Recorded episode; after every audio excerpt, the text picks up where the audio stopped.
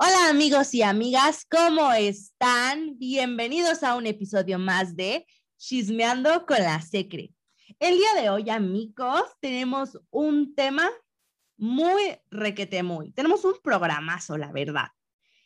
Está bien entretenido y también es muy interesante y siento que es de conocimiento público aquí para que todos nuestros chismosillos, nuestras secres, nuestros secres puedan este, entender y, comprender este tema, como ustedes ya lo leyeron en el em, episodio, es ecofeminismo. Y el día de hoy tenemos el placer de estar con nuestras compañeras Renata y Mayra, que nos acompañan de la licenciatura en Desarrollo Humano para la Sustentabilidad de la Facultad de Filosofía de la UAC. De verdad tenemos una emoción muy grande y un honor em, pues tener este episodio con ustedes. Démosle un fuerte aplauso a estas queridas compañeras. Bravo, bravo. Muchas gracias, Secre. Gracias por invitarnos.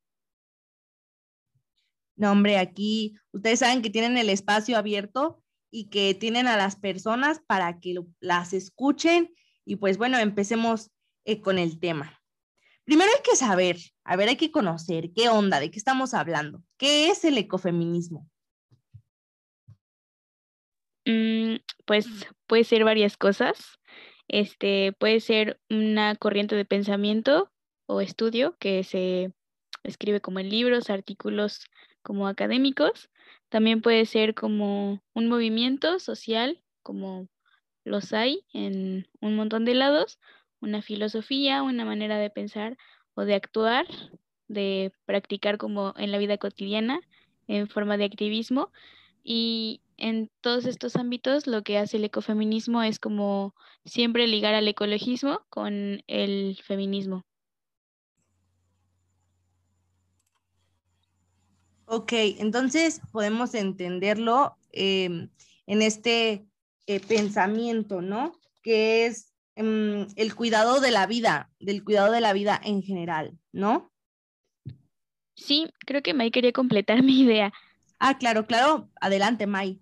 Ah, así es, Secre. Pues justo ya lo que mencionaba Renata, eh, pues tiene que ver como con repensar muchas cosas ya establecidas, como puede ser como las formas de progreso que están inmersas en una configuración totalmente capitalista este, colonial también, eh, extractivista y que bueno, todo esto eh, hace que transgreda a, las mujeres y justo es como ya lo que mencionaba Renata, es como hacer esta comparación en cómo se ven violentadas y subordinadas las mujeres en comparación con la naturaleza. Pero entonces, vámonos a los orígenes del ecofeminismo, ¿no? Porque supongo que tiene que tener un origen, tiene que tener algo, un inicio eh, para que podamos llamarlo así, para que empiecen este tipo de corrientes y movimientos. Sí, este, mira, ahorita te contamos más o menos la historia de cómo empezó.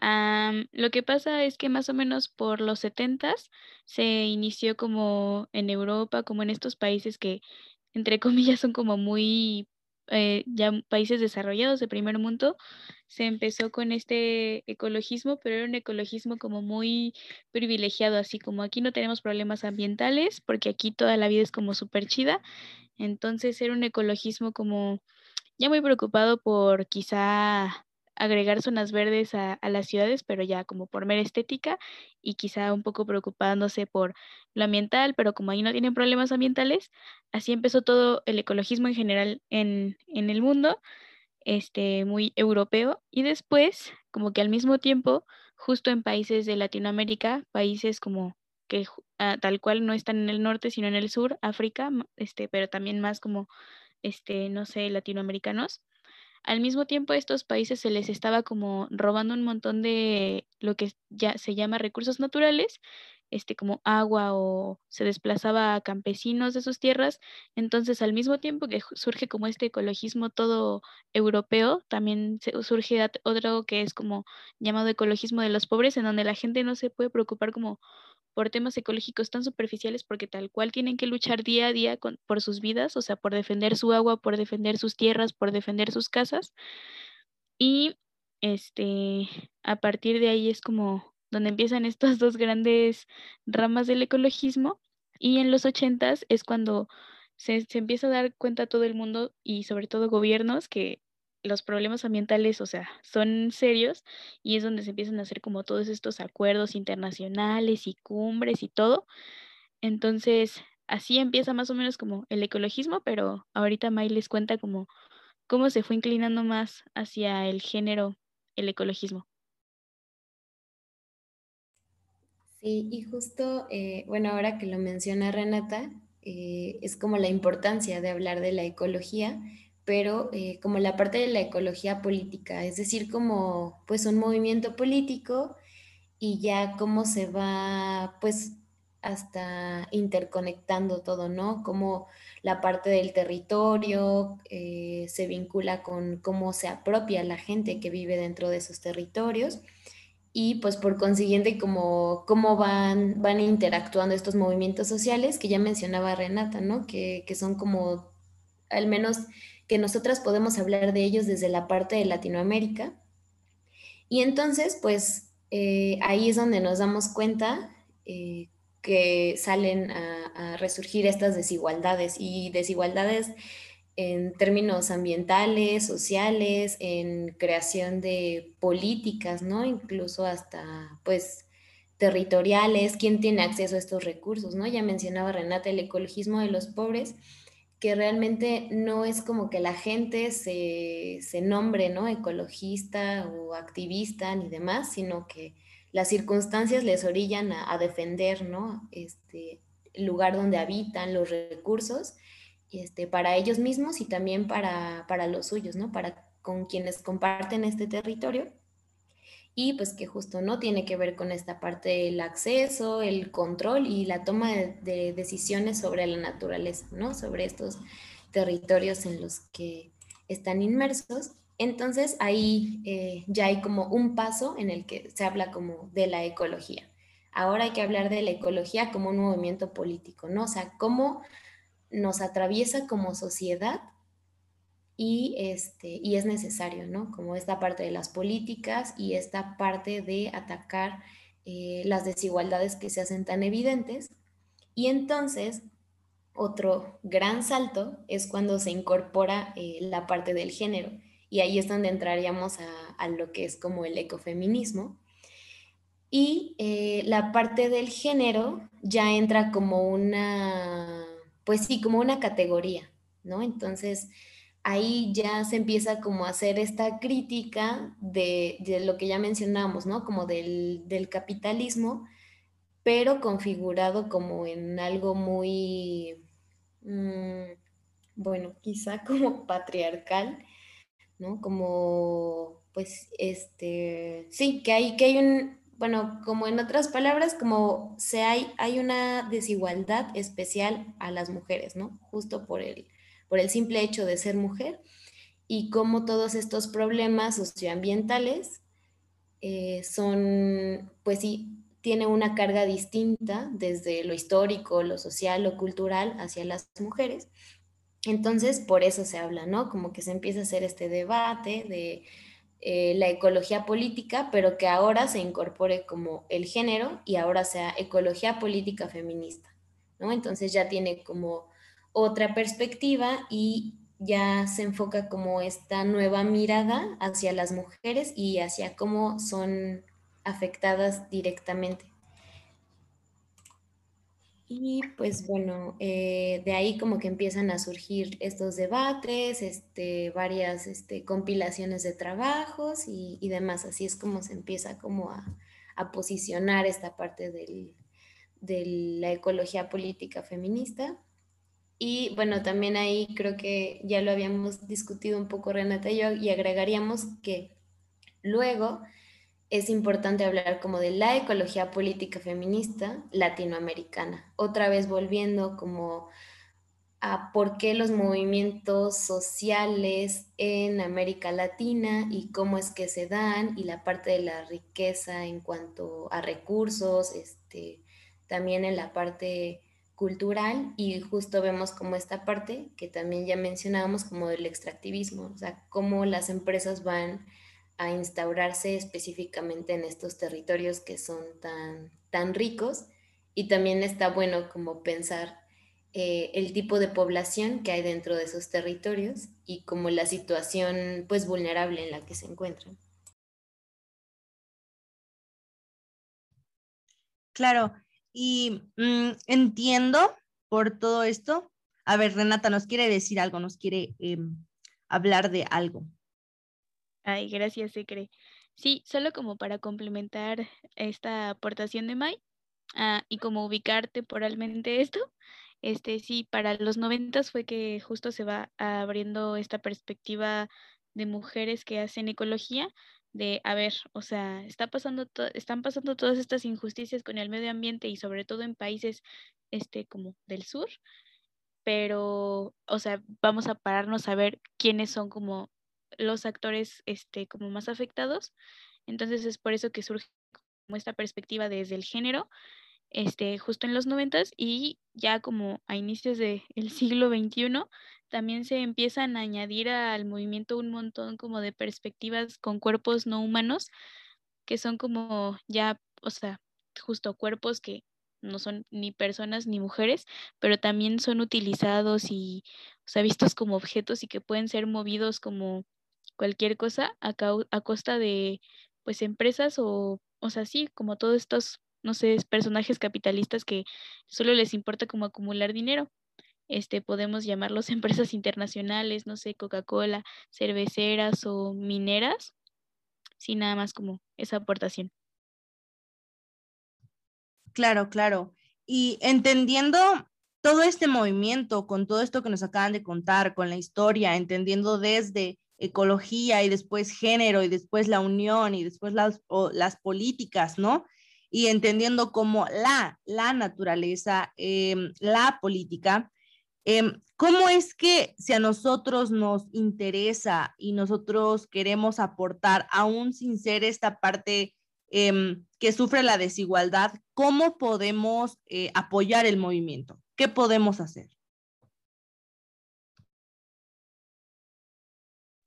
Mm, pues como lo dije en un principio, eh, pues el, ecofeminismo puede ser un montón de cosas, ¿no? O sea, no solamente está en las universidades o, o en los libros o solamente como en movimientos, sino pues justo en todo a la vez.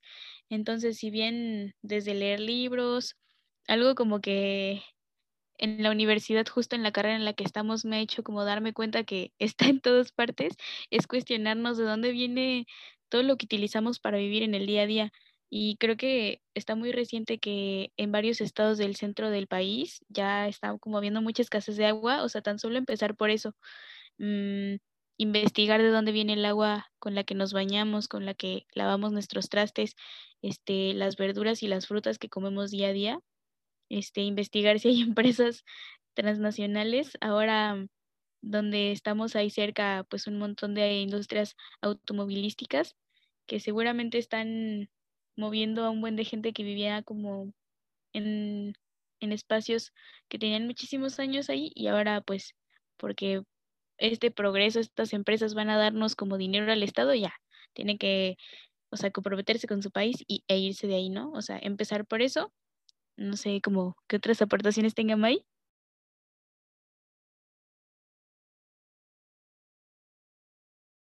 Eh, pues bueno, igual como siguiendo un poco con lo que, lo que ya decía la SECRE, este, me llamaba la atención cuando decía como la naturaleza y enfatizaba, ¿no? Como en la naturaleza. Y creo que es importante como hasta repensar eh, cómo, cómo, nos han enseñado a, a, ver la naturaleza, ¿no? Como hasta feminizada, ¿no? Lo hemos escuchado como la naturaleza en femenino, eh, la Pachamama, la Madre Tierra, o sea, otra vez como una figura de mujer y como aquella que tiene que sostener la vida. Creo que ese, ese es un muy buen comienzo, ¿no? Repensar cómo nos han enseñado que hay que, que, hay que cuidarla también. Hay que, es, es como muy paradójico porque hay que cuidarla porque es vulnerable, pero también quienes tienen que cuidarla son otras mujeres. ¿No? Es quienes tienen que sostener y hacer como todo este trabajo de cuidados que pues que está de alguna manera impuesto, ¿no? Socialmente. Y bueno, en la parte de cómo acercarse al movimiento ecofeminista, creo que sí hay como mucho, eh, pues sí, muchos recursos como, pues, bibliografía, como documentales, ¿no? Que ya, este, ahorita les estaremos compartiendo. Pero creo que en un primer momento, y ya como pues varias compañeras ecofeministas lo han remarcado muchísimo, pues es como desde el autocuidado, ¿no? Desde pensar el cuerpo como nuestro primer territorio de lucha, desde escucharlo, desde defenderlo y pues sí, cuidarlo, ¿no? Cuando, cuando este, este cuerpo está mal y y pues ya creo que, creo que sería desde ahí eh, comenzar, al menos desde, desde donde yo lo, yo lo vería. Ok, entonces, bueno, es que es bien interesante lo que ustedes nos, nos comentan, porque la verdad es que la mayoría de las veces cuando escuchamos em, feminismo, solamente pensamos en una cosa, ¿no?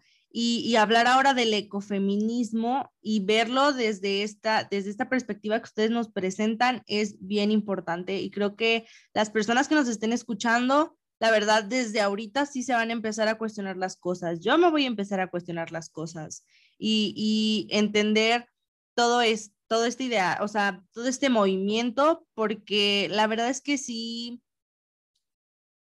es que nos compete a todos lo estaba pensando ahorita mientras ustedes lo hablaban y, y, nos, nos compete a todos nosotros.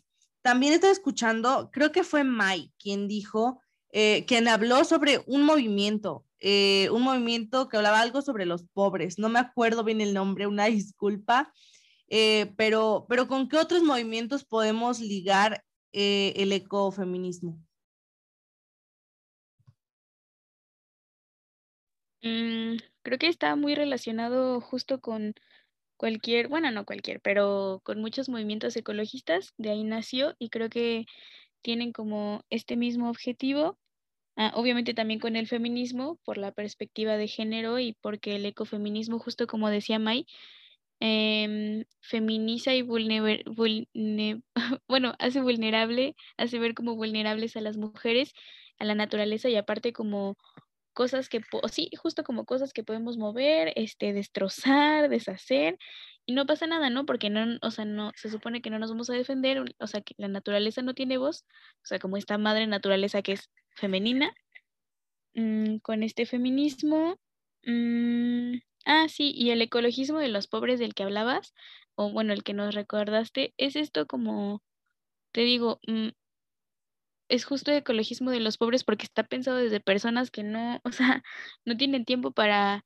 no tienen tiempo o recursos para ir como a universidades súper chingonas y leerse miles de libros porque tienen que dedicar su vida casi siempre a defender cosas que empresas nacionales o gobiernos están como tratando de quitarles, ya sea agua, tierras, derechos, o sea, como laborales a los campesinos, este, no sé qué otros movimientos se le ocurran a May.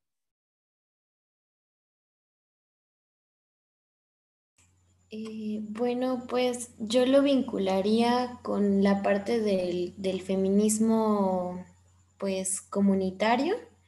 Creo que tiene como mucho sentido en cuanto a la lucha de defensa del territorio e incluso como hasta la parte que, que hay dentro de, este, de esta corriente que es como el sentido de comunidad, ¿no? O sea, como de organización, decir, ok, eh, hay que defender pero hay que organizarnos y hay que trabajar de manera colaborativa.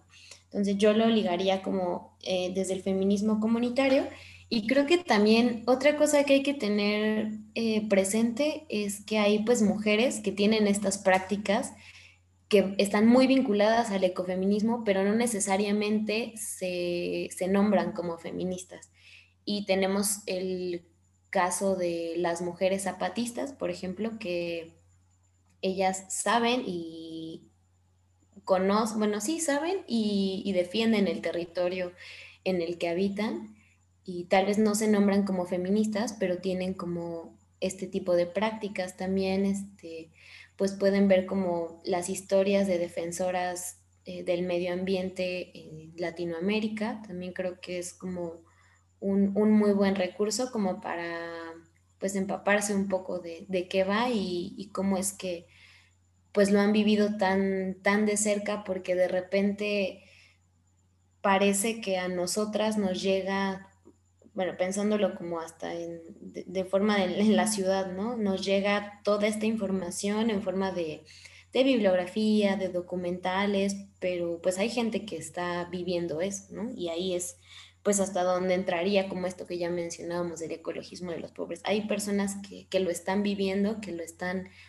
padeciendo y pues bueno, otra vez creo que esa es como la forma de, de, acercarnos y de vincularnos como a otros movimientos. También hay este, otras colectivas en, diversas, este, en diversos países que también hablan de ecofeminismo.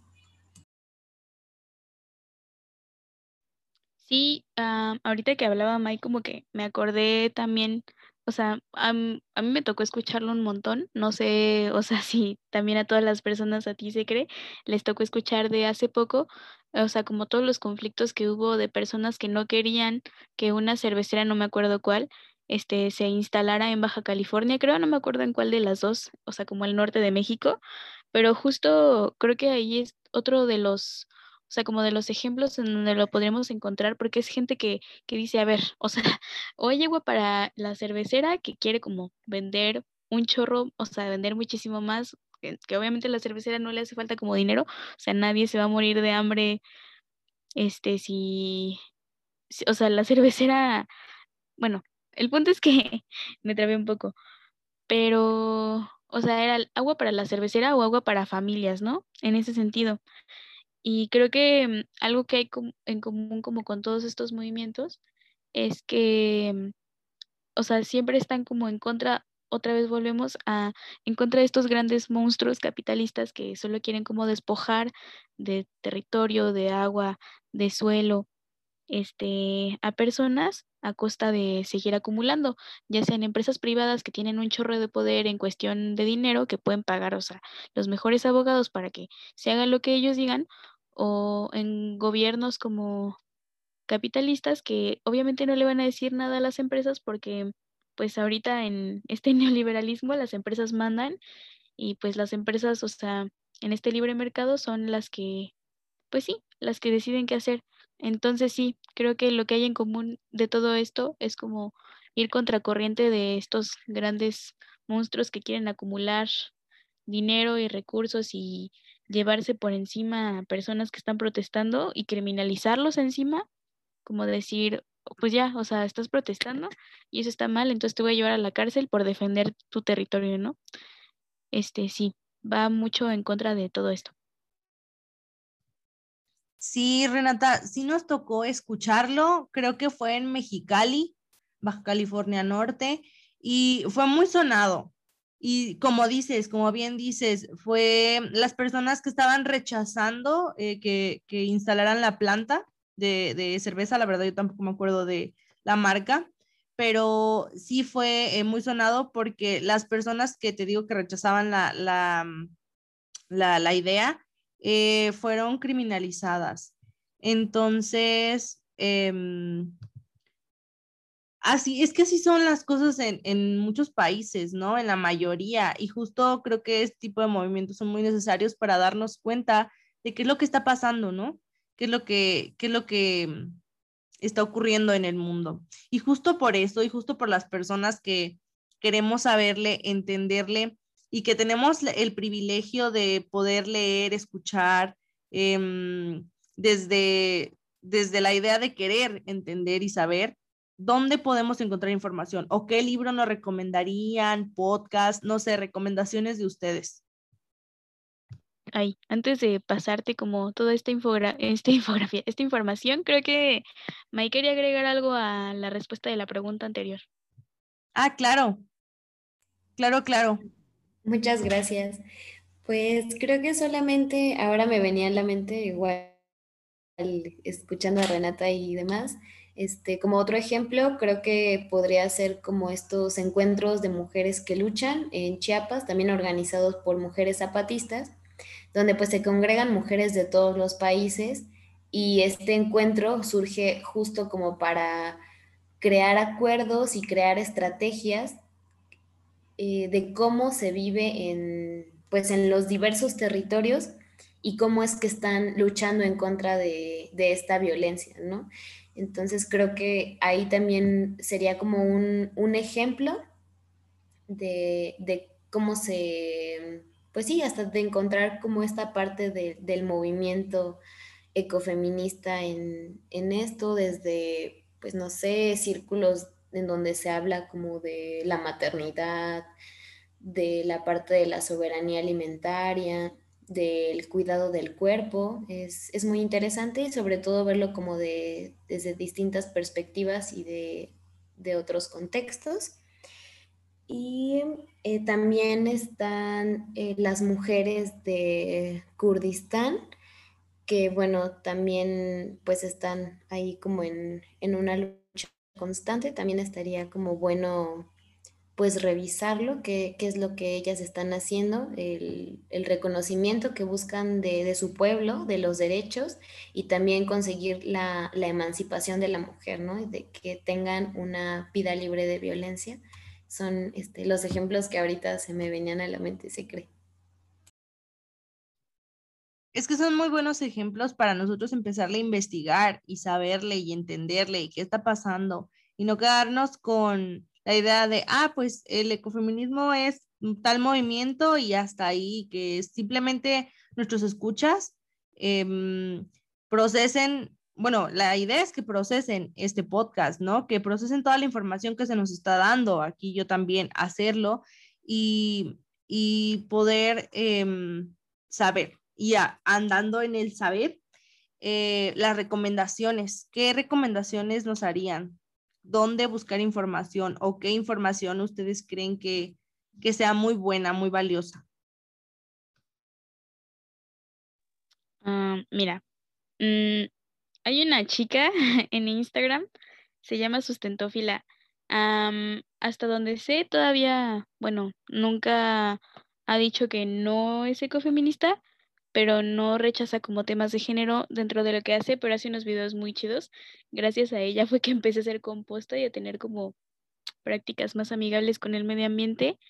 Hay también un podcast en Spotify que se llama Voces en Resistencia, donde tienen algunos capítulos dedicados a, al ecofeminismo y están bien bonitos porque también como que te van recomendando música bien chida, este, mientras van hablando. Mm, pues el libro con el que empezamos en, la universidad, eh, Maya y yo estamos en el mismo salón, con el que empezamos a leer sobre todo esto que nos introdujo y que aparte nos mandó como a revisar más bibliografía, se llama Feminismo Socioambiental, si no me equivoco. Este, y ahorita les, les investigo bien la autora, que perdí el nombre aquí entre todas las notas que tengo, pero mientras May les puede seguir mencionando otros, otras fuentes de, información?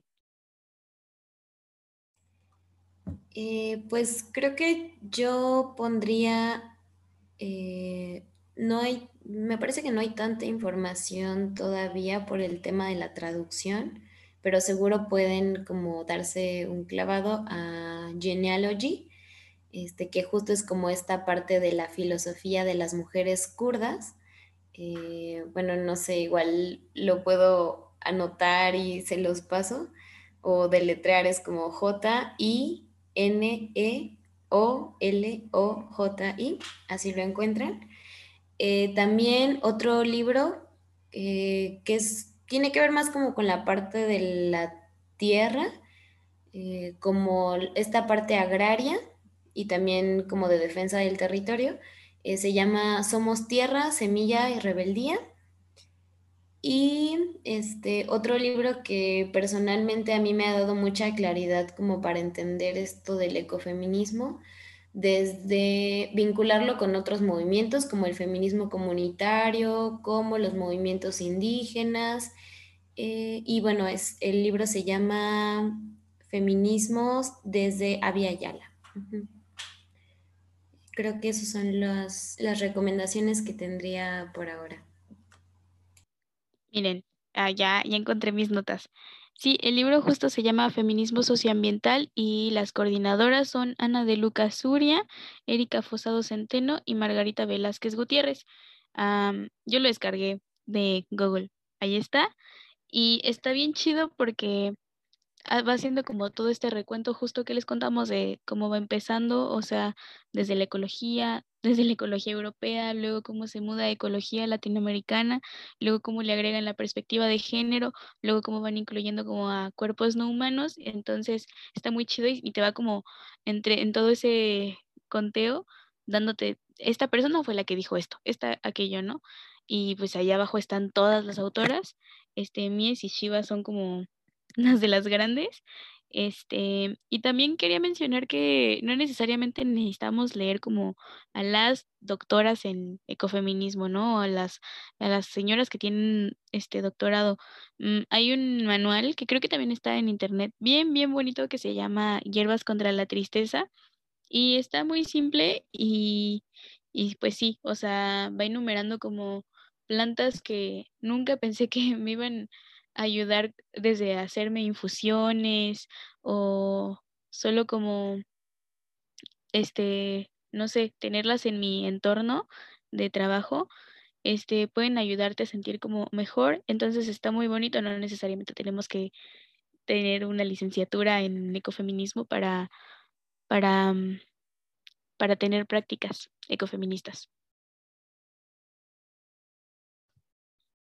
Sí, Em, algo bien importante que quiero que todos nuestros secres, nuestros chismosos que anden por ahí eh, oyendo, escuchando em, este episodio, es que la primera vez que tuve un acercamiento con ustedes, ustedes me comentaban y me decían a mí, es que no todas las personas se tienen que identificar con el ecofeminismo. Es que cada persona, bueno, con, hay diferentes, em, sí, tipologías eh, en las que pues cada uno se puede acomodar según lo que, lo que uno piense o lo que más se adecua a lo que uno es, ¿no? Y ustedes me decían esto sobre el ecofeminismo y creo que es bien importante mm, que las personas que nos estén escuchando no es como que se metan de lleno al, al, tema o bueno, si quieren sí, pero no es como que, ay, a fuerzas lo tienen que hacer o, o, simplemente porque pues sí, el mundo se nos está acabando pedacitos.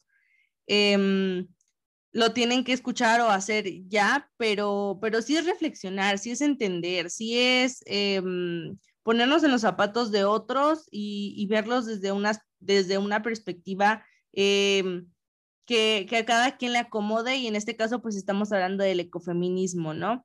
Y quiero agradecerles también por estar aquí, por, por prestarnos pues sí su conocimiento y, y haber aceptado estar con nosotros en un episodio más. Como último, quisiéramos em, pues saber algún mensaje que ustedes le quieran mandar a todos nuestros chismosos de corazón.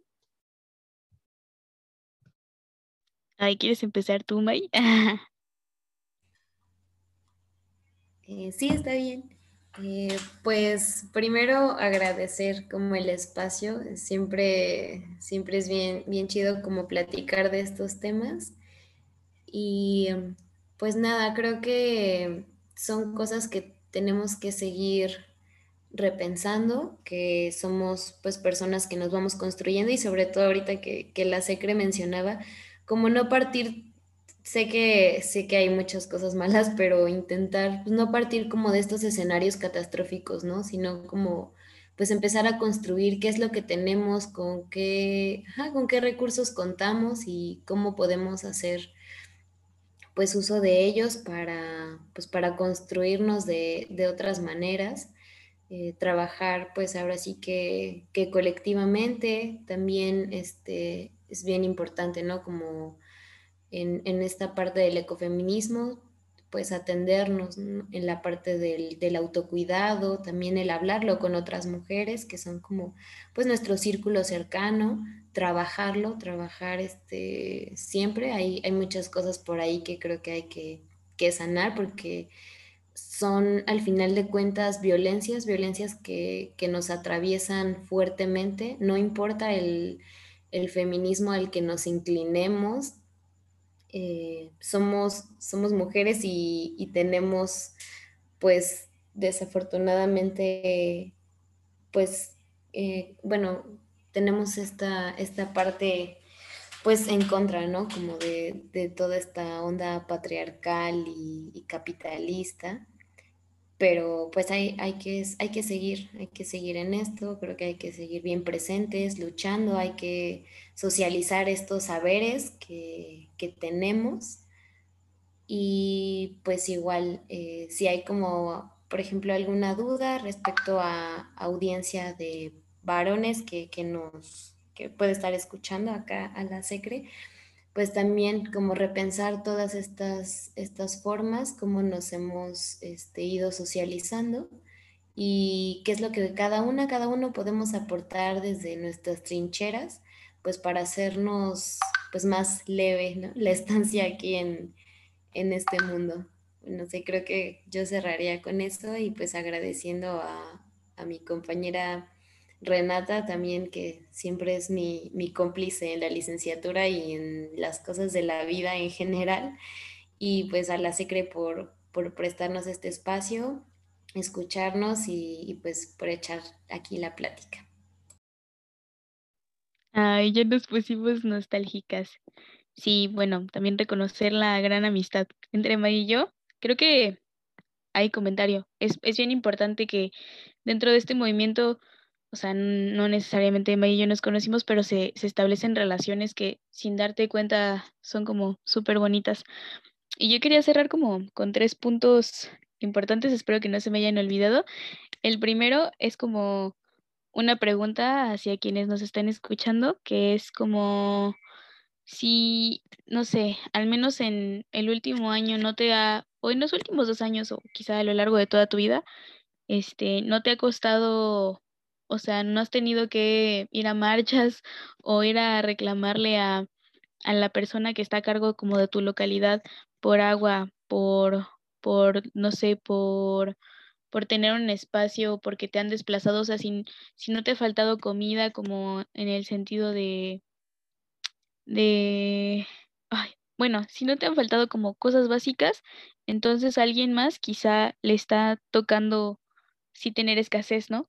y sobre todo en áreas como urbanas, en donde las ciudades parece que consumen, consumen, consumen y desechan y desechan y desechan y nunca producen ni son autogestivas. Esa es la primera reflexión, o sea, como sin, principalmente agua y, y tierra es como de las cosas más peleadas en esto del ecofeminismo, más mencionadas. La segunda, ¿cuál era la segunda?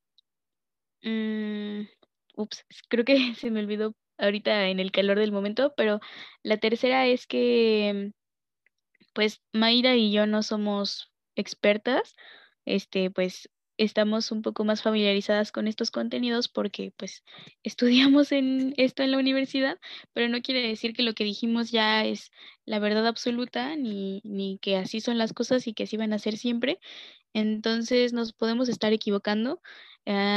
y, ah, ya me acordé cuál era la siguiente y que justo el ecofeminismo no se centra como en ecofeminismo, es lo mismo para todos en todos en todas partes del mundo, sino que en esta crítica o en este cuestionamiento de, de ponernos a pensar si alguna vez nos ha faltado este, estos recursos, este no quiere decir que, que sea, o sea, que, que la misma vida que tenemos aquí la van a tener en China, ¿no?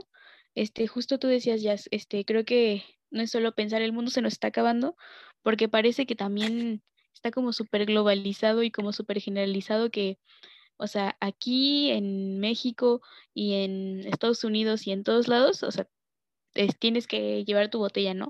O sea, obviamente sí ayuda, pero pues también no perdernos como en esta generalización de la vida en, en el que pues no sé, creo que puedo ejemplificarla con todo el mundo encontramos plátanos súper baratos en, en donde sea que estemos, ¿no? Y los plátanos, pues, alguien sabe de dónde son como, o sea, de dónde crecen como más chido.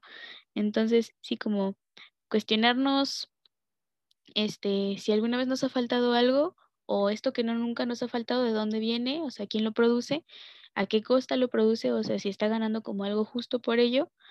este, pensar que la vida que tenemos, o sea, quizá en esta replicación de, de vidas, pues quizá no es costeable, ¿no? O sea, solo está como generalizada y que pues no, no, o sea, todo lo que dijimos acá puede no ser todo lo verdadero, o sea, hay muchísima más información, nos podemos estar equivocando y el chiste es como estar buscando constantemente más cosas. Y ya se cree, muchas gracias por invitarnos.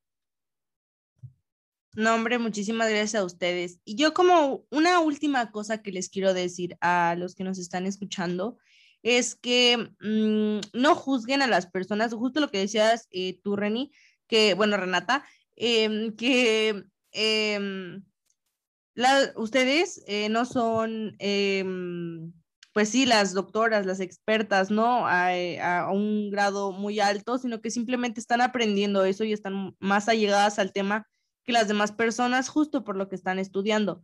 Em, en, ese, en ese mismo sentido, les quiero comentar a todos que si alguien hace un comentario, por ejemplo, si alguien escucha este eh, podcast, este episodio, dentro de un año, evidentemente no va a ser lo mismo porque las cosas siempre van avanzando y además nosotros no creo que pensemos lo mismo, espero que no pensemos lo mismo, porque pues vamos adquiriendo más conocimiento, ¿no? Y cada vez vamos descubriendo más cosas. Entonces, eh, no juzguen a la primera con solamente escuchar a una sola persona una vez y hace mucho tiempo o en este mismo tiempo. Cada quien vamos aprendiendo y estamos descubriendo el mundo. Eso es lo que les quería decir. Y no sé dónde las podemos contactar. Ustedes eh, nos dicen eh, qué redes sociales podemos seguir o en dónde las seguimos, dónde podemos ver más de sus contenidos. No sé, ¿qué nos dicen? Mm, pues mira, eh, por el momento estamos para una clase publicando un montón de cosas sobre ecofeminismo en las redes sociales de nuestra licenciatura. Ah, en Facebook está la página como licenciatura en desarrollo humano para la sustentabilidad, así, tal cual. Entonces es un nombre muy específico, no creo que se pierdan buscándola. Y en Instagram estamos como arroba LDHS-UAC, UAQ, de la Universidad Autónoma de Querétaro. Este, igual, no sé si quieren como preguntar por cosas más específicas, quizás se les perdió el nombre en este podcast y si nos das chance tú se cree este, podemos estar en contacto mediante tu Instagram o mediante tus redes y, ya nosotras les facilitamos links este, o, los mismos PDFs que tenemos en nuestras compus, te los podemos enviar este, por correo o así. Claro que sí, me parece perfecto. Además, recuerden que en la publicación eh, de Instagram de este episodio eh, van a tener ahí, ahí yo les pongo, ¿no? Les, les linkeo sus cuentas, bueno, la cuenta de, de la, la uni y además, eh, obviamente, está en la cuenta de la SECRE, ya saben, síganos en arroba con guion bajo la SECRE.